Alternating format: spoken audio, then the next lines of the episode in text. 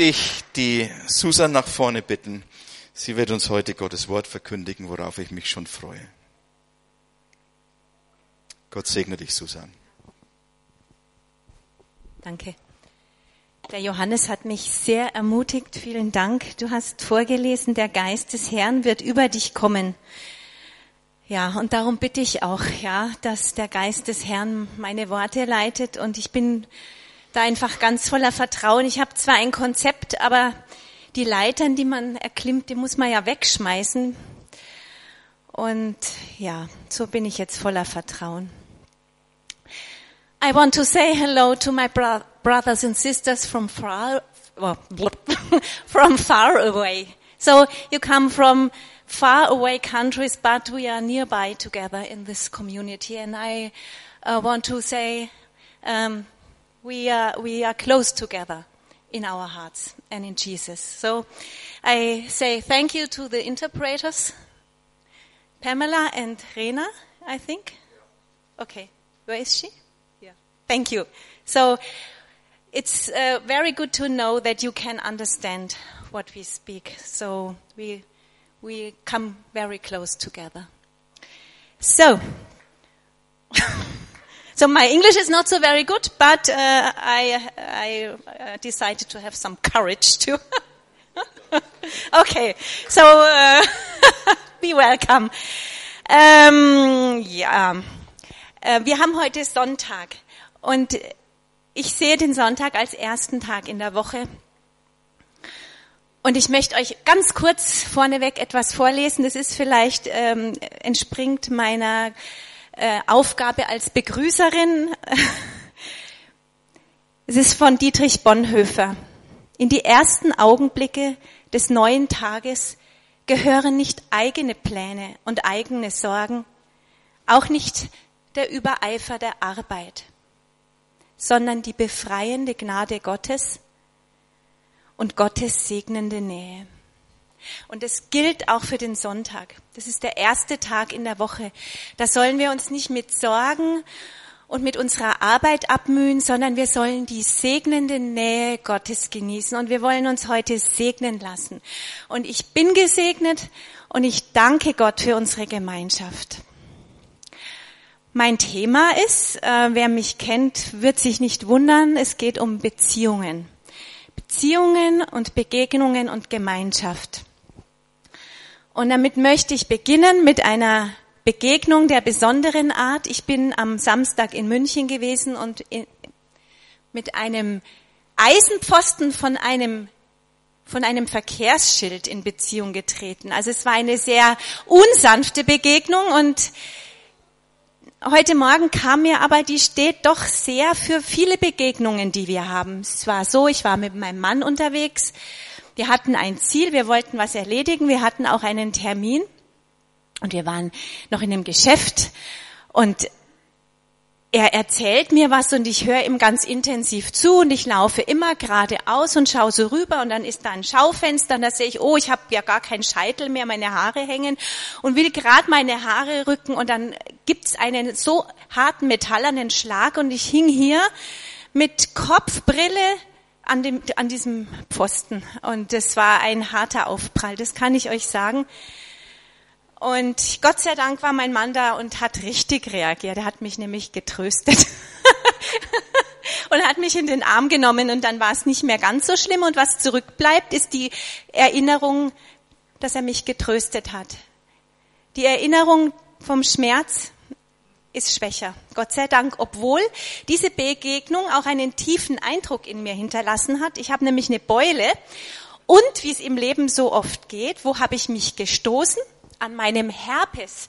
Hier habe ich einen Herpes und genau da bin ich draufgeknallt. Also das habe ich mir gedacht, das ist eigentlich ein Bild dafür, wie wir oft im Leben uns begegnen einander. Wir sind auf dem Weg, wir haben was vor, wir sind, wir gehen, wir haben noch was anderes auf der Seite zu tun und wir laufen und laufen Und dann kommt doch irgend so ein Mensch dahergelaufen und der soll da gar nicht stehen, denn die Straßenlaterne oder dieses Schild stand 50 Zentimeter mitten auf dem Gehsteig und es scheint da in der Gegend am Isartor nicht ungewöhnlich zu sein. Ich habe dann gedacht, es war die einzige, die so stand. Nein, es war eine von vielen, aber ich bin es vom Land nicht her gewohnt, dass man die nicht weiter in die Straße setzt. Aber so kommen auch Menschen auf unseren Wegen uns entgegen, die wir überhaupt nicht brauchen können. Und die schaffen es dann meistens auch noch in die Kerbe zu schlagen oder in die Wunde zu pieksen, die uns eh schon wehtut, oder? Das kennen wir alle.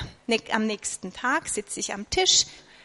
Wir haben, das war auch ganz lustig, wir haben ein ganz nettes Erlebnis gehabt. Wir haben einen eine, eine Feier gehabt am Abend, haben den letzten Zug verpasst, dann haben wir unsere Kinder angerufen und haben gesagt, wir brauchen Asyl. Dann mussten wir auch noch in München übernachten. Und dann sind wir erst am nächsten Tag zurück und kamen dann mit Brezen heim und ich sitze dann am Tisch, breche mir ein Stück Breze ab, beiß in die Bre Breze und wo steche ich mir rein? Genau da. Das erzähle ich euch deswegen so ausführlich, weil ich werde da schon nochmal Bezug drauf nehmen. Aber das ist eine Geschichte, wie es uns oft geht, immer da, wo es eh schon weh tut, da kommt's noch mal, oder? Wir wollen was tun, wir haben was vor und dann kommen irgendwelche Leute daher mit irgendwelchen unmöglichen Ansprüchen und Forderungen. Ja, und es tut meistens weh. Wir sind gemacht, wenn wir nicht so wären, würde das uns alles nicht stören, aber Gott hat uns als Beziehungswesen gemacht. Wir kommen auf die Welt und sind vollkommen abhängig. Wir könnten nicht überleben, wenn da nicht eine Mutter wäre, im Idealfall, die uns hegt und pflegt. Die Psychotherapeutin, eine christliche Psychotherapeutin, Christa Mewes, die spricht von vier Grundbedürfnissen des Menschen. Und einer von diesen Grundbedürfnissen ist das Bindungs, das äh, Bindungs, äh, der Bindungstrieb nennt sie den. Und dieser Bindungstrieb, der hilft uns, dass wir lernen, dass wir Beziehungen haben, dass wir Empathie, Mitgefühl empfinden können. Wenn das Baby schreit und Angst hat, dann kommt die Mutter und tröstet das Kind. Und dann lernt das Kind, meine Bedürfnisse werden gestillt. Ist es jemand da, der sich um mich kümmert? Und nur im Nebenbei gesagt, könnt ihr euch auch vorstellen, wie schlimm das ist, wenn heute die Babys so früh weggegeben werden in fremde Hände, die nicht diesen Muttertrieb haben, diese Bedürfnisse zu stillen. Da kriegt das Kind die Botschaft, du bist nicht wichtig. Und es bildet dementsprechend Gefühle aus, die es eigentlich nicht haben sollte. Oder es bildet keine Gefühle aus. Es, äh, es heißt in der Bibel, die Liebe wird erkalten. Und ich denke, wenn wir solche Grundbedürfnisse generell übergehen, dann wird in unserer Gesellschaft die Liebe immer mehr erkalten.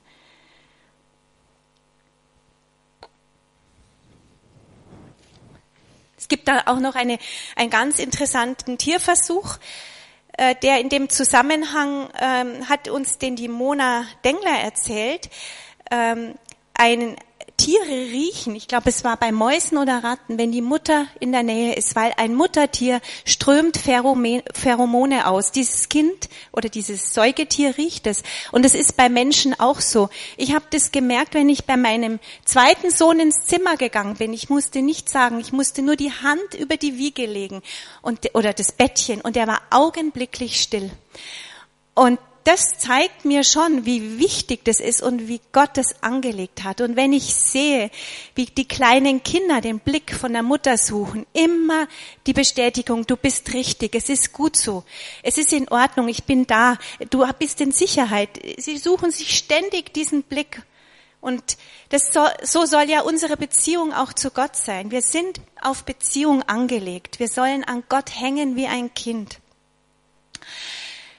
Im ersten Mose können wir das auch wunderbar lesen, dass Gott uns als Beziehungswesen geschaffen hat.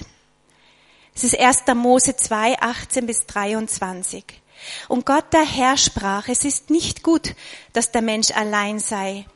Ich will ihm eine Hilfe machen, die ihm entspricht. Dann macht Gott Tiere und lässt dem Menschen die Tiere benennen. Aber da ist die Hilfe nicht da. Also ich habe schon eine Beziehung zu einem Tier, zu einem Kater und er ist ganz schwarz.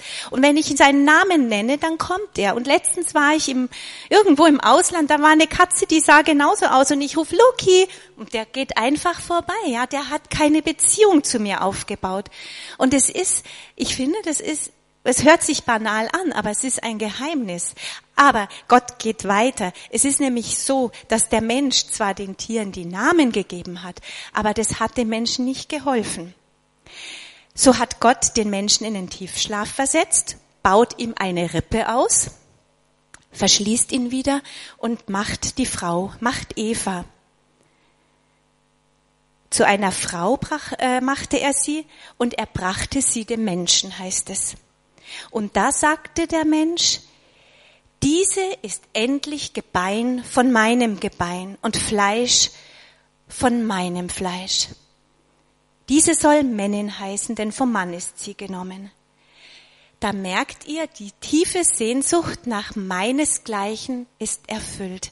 Da ist ein Gegenüber, mit dem ich auf Augenhöhe bin, der mich versteht, der so gemacht ist wie ich selber. Es heißt dann noch, und sie waren beide nackt, der Mensch und seine Frau, und sie schämten sich nicht.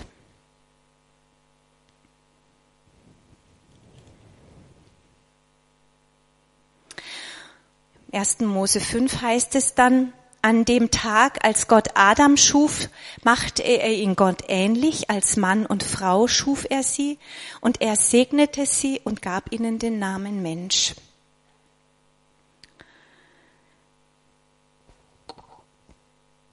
Da leben sie nun in Gemeinschaft, in inniger Gemeinschaft, auch in Gemeinschaft mit Gott. Gott ging abends im Garten spazieren, heißt es.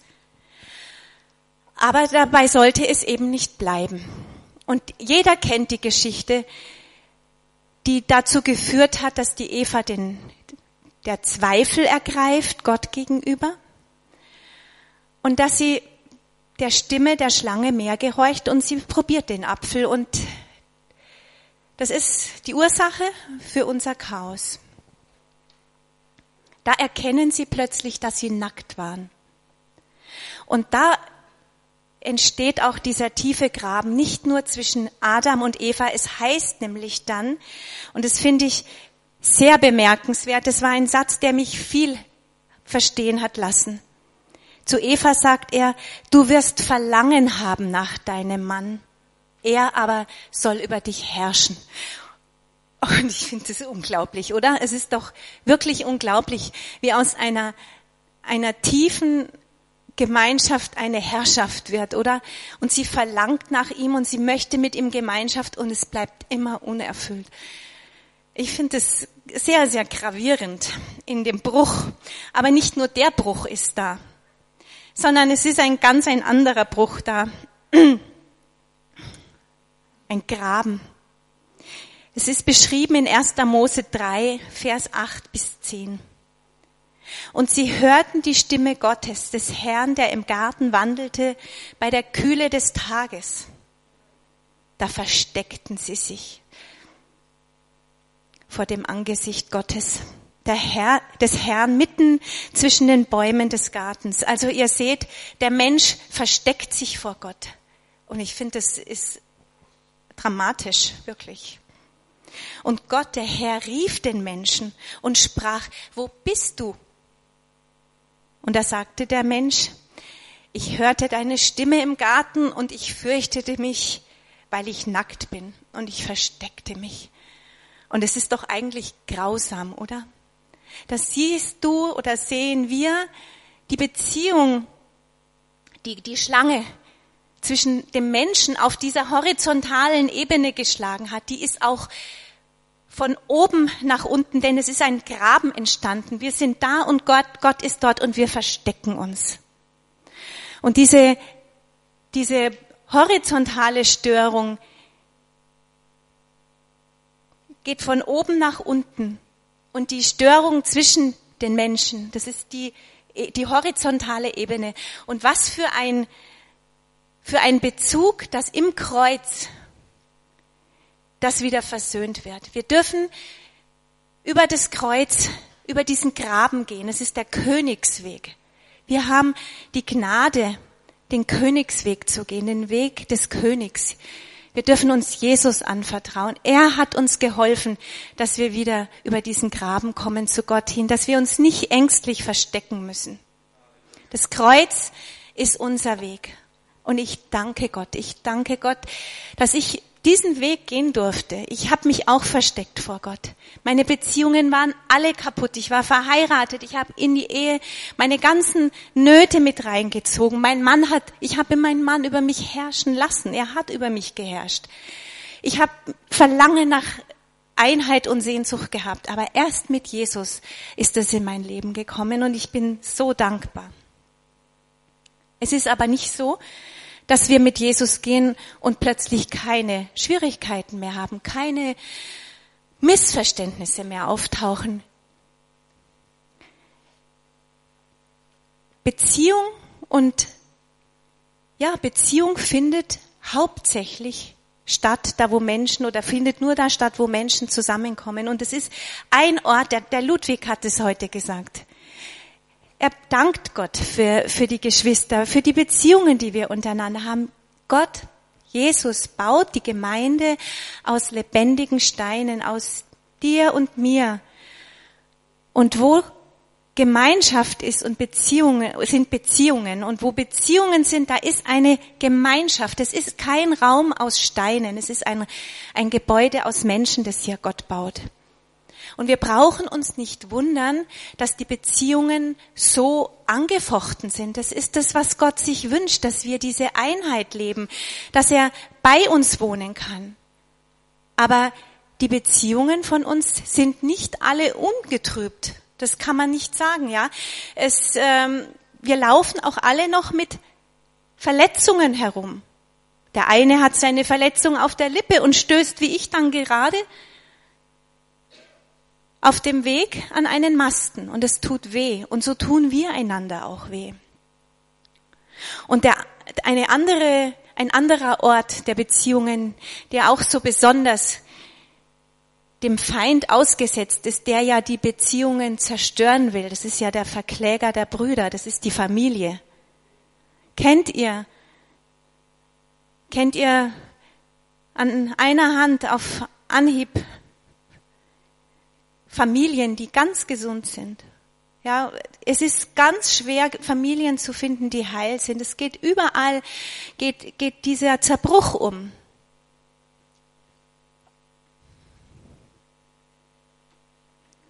Und um diese Beziehungen wieder in Gang zu bringen, brauchen wir Be Begegnung. Und als erstes, um Menschen zu begegnen, brauchen wir die Begegnung mit Jesus. Und ich möchte jetzt von einer Begegnung, eine Begegnung vorlesen, die jeder kennt. Aber die, da geht es darum, da geht es um Erkennen.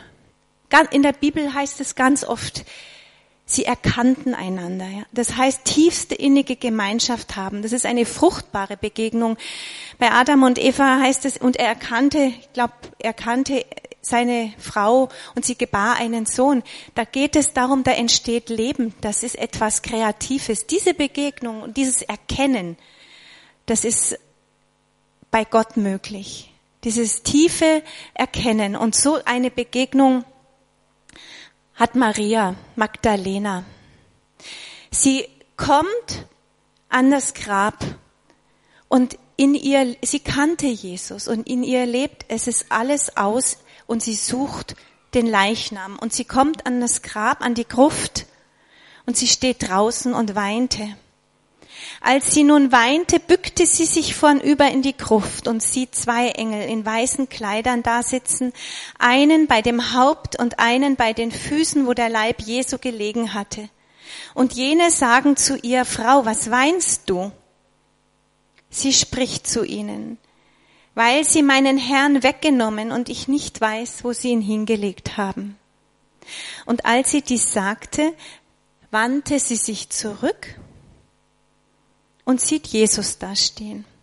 Und sie wusste nicht, dass es Jesus war. Ihre Augen sehen ihn, aber sie sieht ihn nicht mit ihrem Herzen. Ihr Schmerz ist so groß und sie ist in ihren Gedanken auf einen Leichnam gerichtet, dass sie sich gar nicht denken kann, dass Jesus hinter ihr steht. Jesus spricht zu ihr, Frau, was weinst du? Wen suchst du? Sie in der Meinung, es sei der Gärtner, spricht zu ihm, Herr, wenn du ihn weggetragen hast, so sage mir, wo du ihn hingelegt hast, und ich werde ihn wegholen. Und Jesus spricht zu ihr, Maria.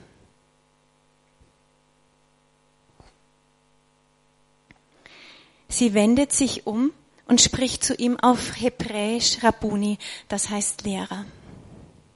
Es hat ein Wort genügt. Jesus hat Maria bei ihrem Namen genannt und sie erkennt ihn. Er hat sie erkannt. Er hat nur ihren Namen gesprochen und Gott ruft uns alle bei unserem Namen. Und es heißt, wer Ohren hat, der höre. Und eines Tages habe ich auch gehört, wie Gott mich ruft. Manchmal laufen wir, wir sind im Schmerz oder wir sind blind vor, vor, weil wir einfach was ganz anderes anschauen. Aber Jesus schafft es, bei unseren Namen zu nennen. Und wir müssen ab und zu innehalten. Und wir können ihn hören. Er erklärt nicht, ich bin's doch, kannst du mich nicht erkennen? Nein, er erst erkennt Jesus die Maria. Erst sagt er ihren Namen und dann erkennt sie ihn. Es ist eine Zusammenkunft, die nur, nur zum Guten für uns ist. Jesus zu erkennen ist nur gut für uns, weil er ist der, der diesen Graben für uns überbrückt, auch heute noch. Es gibt eine andere Bibelstelle, die möchte ich auch lesen. Da geht es um Gemeinschaft und es geht vor allen Dingen darum, wie viele Menschen darauf reagieren. Es ist eine wunderbare Geschichte von einem kleinen Mann, der so klein ist, dass er sich auf einen Baum setzt, um in der Menschenmenge Jesus zu sehen. Und ich kann mir das irgendwie ganz gut vorstellen, wie er da oben sitzt und ihn unbedingt sehen möchte. Und stellt euch vor, das Größte ist ja natürlich, dass er ihn dann auch wirklich erblickt. Womit Zachäus allerdings nicht gerechnet hat, vermute ich, ist, dass Jesus ihn erblickt und ihn beim Namen nennt. Und stellt euch vor, ihr hängt da oben in dem Baum und der große Messias, den ihr unbedingt sehen wollt, kommt vorbei und er sieht euch und er sagt, komm runter von deinem Baum, denn ich will heute Gemeinschaft mit dir haben.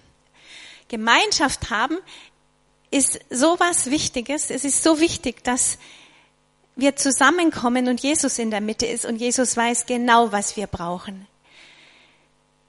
Er hält Gemeinschaft, sie essen miteinander, er geht in das Haus von dem Zachäus und da kommen gleich welche und beschweren sich, dass er äh, zu, zu Zöllnern geht. Das heißt so, ähm, es ist ganz interessant, wie die Reaktion dann gleich immer kommt. Moment, wo steht's? Steht's hier überhaupt?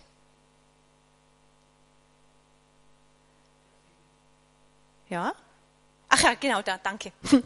Und als sie es sahen, murrten alle und sagten, er ist eingekehrt beim sündigen Mann. Das hat den Leuten nicht gepasst, aber das ist Jesus vollkommen gleichgültig. Er geht in das Haus, er hält Gemeinschaft und, und Zachäus ist über, überglücklich und er ist überführt von seinen Sünden, ohne dass Jesus sagt, du hast dieses und jenes, sondern Zachäus wird von ganz allein bewusst in der Gemeinschaft von, mit Jesus, was er, was er gut machen möchte, wo er Vergebung braucht. Jesus hält Gemeinschaft mit ihm.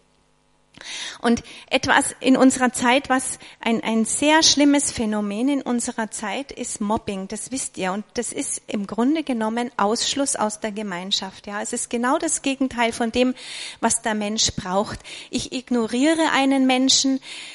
Dale Carnegie, viele kennen ihn, gell? Amerikaner kennen ihn hundertprozentig. Das ist ein sehr, also schon 1920 hat er sein Buch geschrieben. Der sagt, der tiefste, also er zitiert da einen anderen Philosophen, er sagt, der tiefste Drang im, im Menschen ist wichtig genommen zu werden. Und was zeigt mir, dass ich wichtig bin, dass ein Mensch Gemeinschaft mit mir sucht, dass ein Mensch mit mir spricht? Mobbing bedeutet, ich entziehe dem anderen die Gemeinschaft, ich meide ihn, ich enthalte ihm Informationen vor, ich rede nicht mehr mit ihm. Das passiert heute in unserer Gesellschaft. Das ist doch wirklich grausam, oder? Jesus ist ganz, ganz anders. Er weiß, was wir brauchen. Er sucht uns. Er, er redet mit uns und er hält mit uns Gemeinschaft. Als er das vor dem letzten Abendmahl sagt er, mit Sehnsucht habe ich mich danach gesehnt, mit euch dieses Mahl zu halten. Das sind so einfache, elementare Dinge, aber es muss uns immer wieder bewusst werden, was das für ein großer Schatz ist, Gemeinschaft zu halten. Es ist, wir müssen die Dinge wieder ergreifen, glaube ich.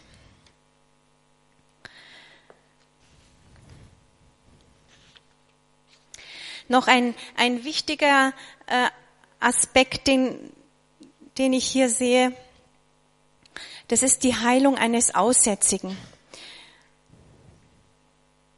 Und es geschah, das steht in Lukas 5, Vers 12. Und es geschah, als er in einer der Städte war, siehe, da war ein Mann voller Aussatz. Und als er Jesus sah, fiel er auf sein Angesicht und bat ihn und sprach, Herr, wenn du willst, kannst du mich reinigen.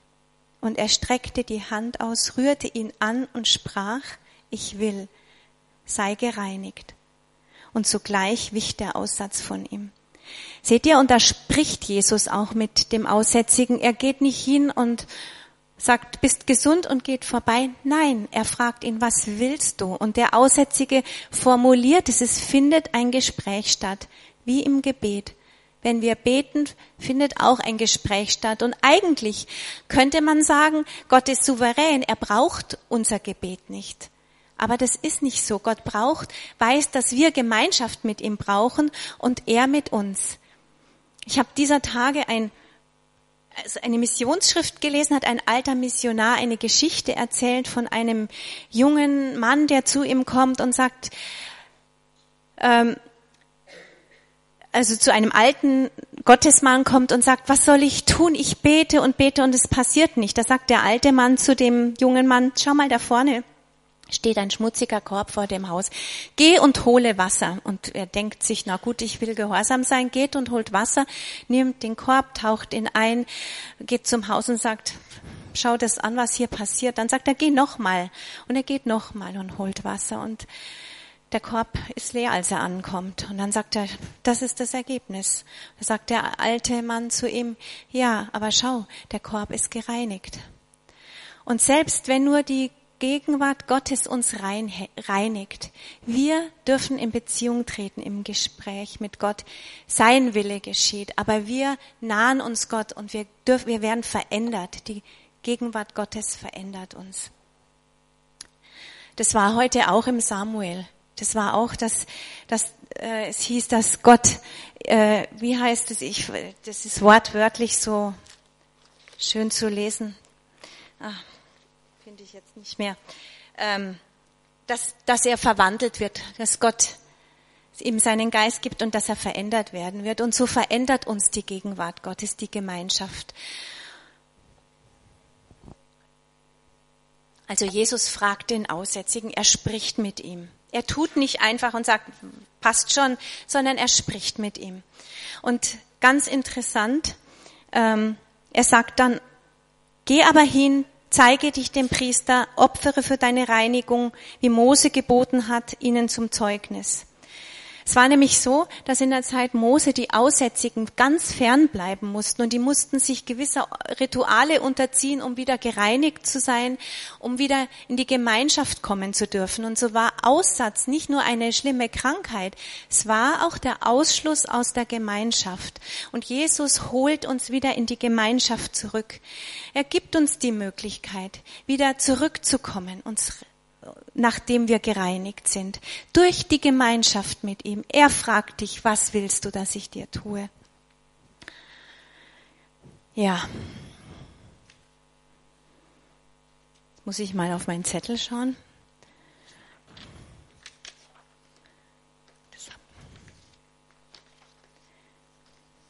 So, genau.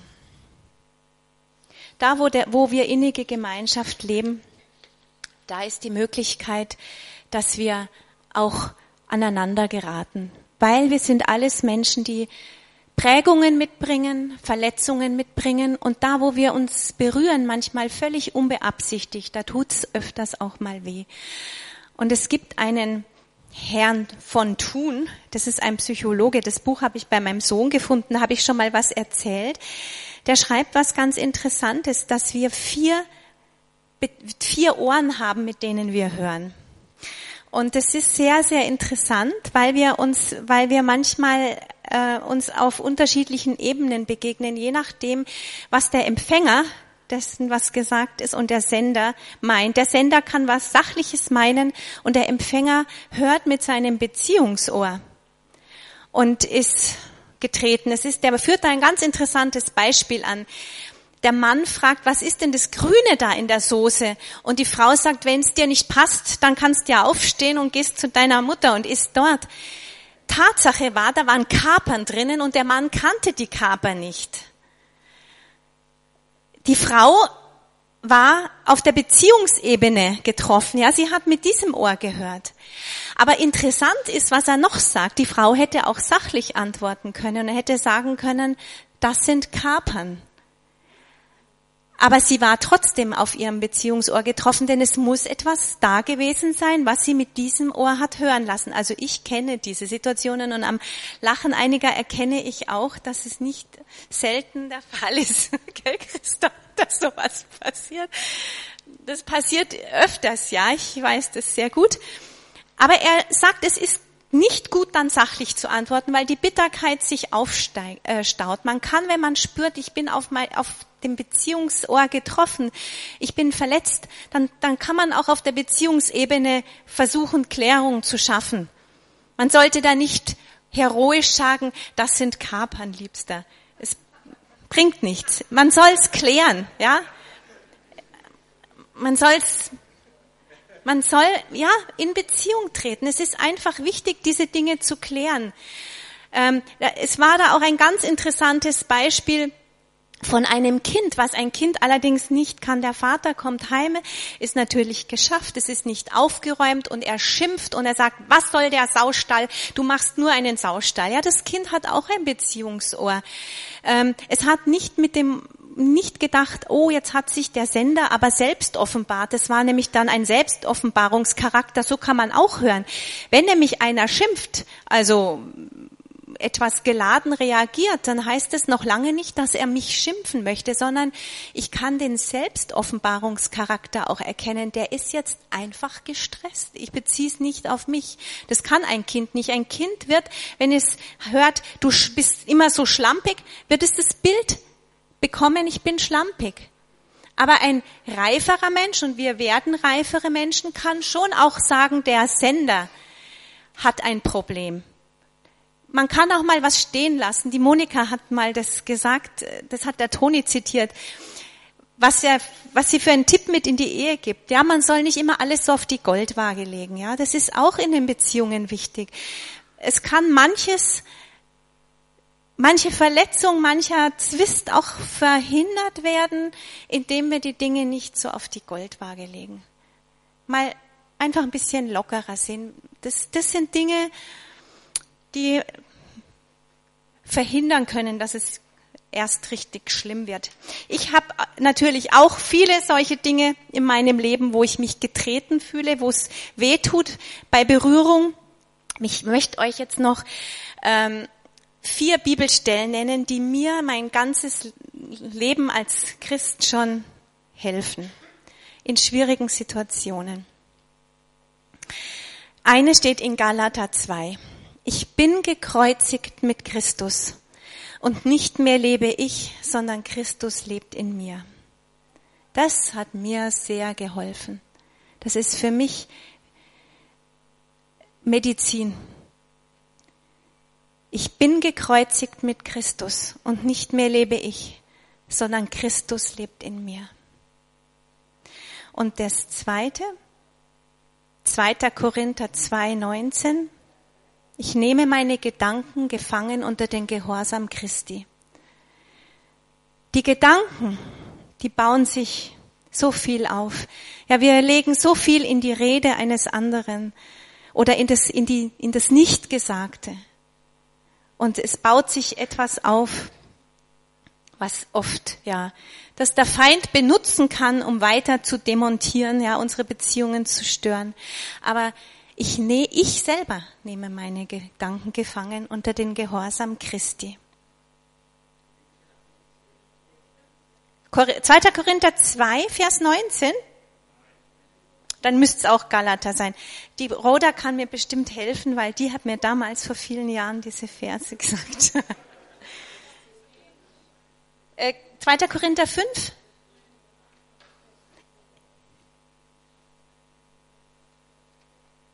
Mich hat es ehrlich gesagt auch gewundert, aber irgendwie, das war dann doch schon spät und habe ich mich vielleicht verschaut.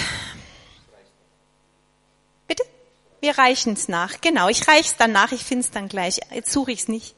Bitte? 2. Korinther 5, 15? 2. Korinther 10, Vers 5. Ja, jetzt stimmt's. Danke. 2. Korinther 10, Vers 5. Und ich habe mit Bonhoeffer begonnen und ich möchte mit Bonhoeffer enden. Da sagt er, wie überwinden wir das Böse? Indem wir vergeben ohne Ende. Wie geschieht das? Indem wir den Feind sehen als den, der er in Wahrheit ist, als den, für den Christus starb, den Christus liebt. Ja, so möchte ich mit, mit dir enden, Jesus, weil du bist unser Anfang und du weißt, wo es hingeht, Herr. Und nur durch deinen Beistand sind wir in der Lage, Herr, Gemeinschaft zu haben, einander zu lieben. Und das, was auch in Galater 5 steht, die Frucht deines Geistes, dass die Liebe in uns ist, dass wir freundlich sind, dass wir Vergebung haben, Bruderliebe, Herr. Das erreichen wir dadurch, dass wir immer wieder dir begegnen und vor allen Dingen die Begegnung von dir zulassen.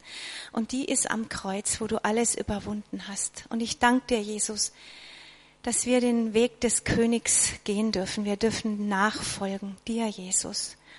Und dass du uns vorausgegangen bist und dass du uns sagst, fürchte dich nicht und du brauchst keine Angst haben. Ich habe dich reingewaschen. Amen.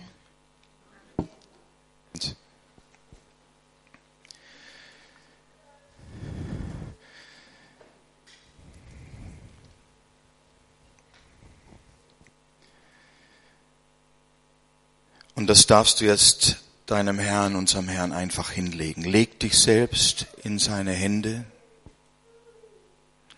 mit all deinen Mühen, mit all deinen Dingen, mit all deinen Verletzungen, mit alledem, was Beziehung manchmal auch schwierig macht. Und bitte ihn, dass er einfach löst. Okay? Es gibt keinen Trick dabei. Aber es gibt ein Vertrauen zu einem Herrn, der der Löser ist, die unmöglichsten Dinge zu lösen. Und ihm wollen wir vertrauen.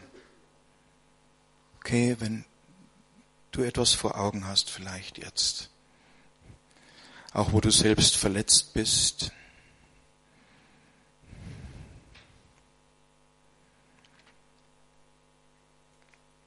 oder eine Art hast, vielleicht auch zu reden, die auch immer wieder anders dann ankommt, wie du es vielleicht meinst.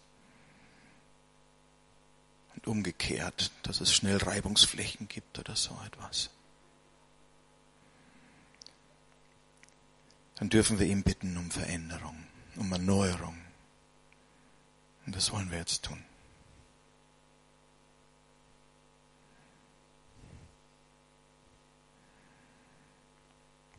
Geht nicht darum, ein großes Gebet jetzt zu beten. Susan hat schon gebetet jetzt. Sondern auf den zu schauen, der uns als Beziehungsmenschen gemacht hat.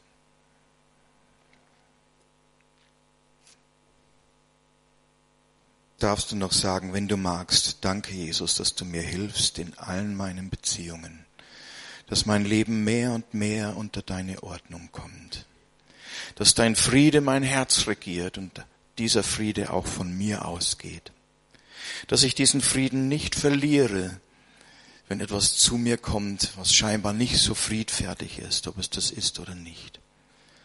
Aber danke, dass du mich in deinem Frieden hältst, weil du mein Friede bist. Und du lebst in mir. Und du heilst mich und du stärkst mich. Du hältst mich verletzlich, aber ich muss nicht immer beleidigt sein. Du führst mich und leitest mich auch durch schwierige Situationen in Beziehungen, aber du schenkst auch die Weisheit, recht zu reagieren. Danke dafür. Danke, Jesus. Danke. Halleluja. Unser Herr Jesus segne euch für diese kommende Woche. Sein Geist stärke euch. Er ist in den Schwachen mächtig. So, wenn du dich schwach fühlst, beste Voraussetzung für die Stärke unseres Herrn. Zu viele Christen wollen immer ganz stark sein und verpassen dadurch die Kraft Gottes, der in Schwachheit zum Zuge kommt. Ja. So muss nicht verzweifeln, wenn eine Situation kommt diese Woche, die sehr schwierig ist, die dich bedrängt. Wir haben den, der alle Bedrängnis überwunden hat. Ja und musst nicht die Hoffnung verlieren, wenn es Dinge gibt, die dir die Perspektive nehmen. Wir haben den, der das Licht der Welt ist. Ja, er ist unser Licht und unser Heil und unsere Perspektive und unsere Hoffnung und unser guter Hirte, der auch das letzte Schäflein noch gut kennt. Hm, so, wenn du meinst, du bist ja ganz hinten in der Linie, dann spielt es keine Rolle, wo du bist, weil unser Herr übersieht alles, seine gesamte Herde. Und er weiß genau, wo jeder Einzelne steht. Und er ist fähig und ist willig, jeden Einzelnen und die Herde als Ganzes recht zu leiten. Und darauf vertrauen wir. Auch kommende Woche. Gott segne euch dazu. Habt eine gute Zeit. Wer in der Kleiderkammer mit dabei sein möchte und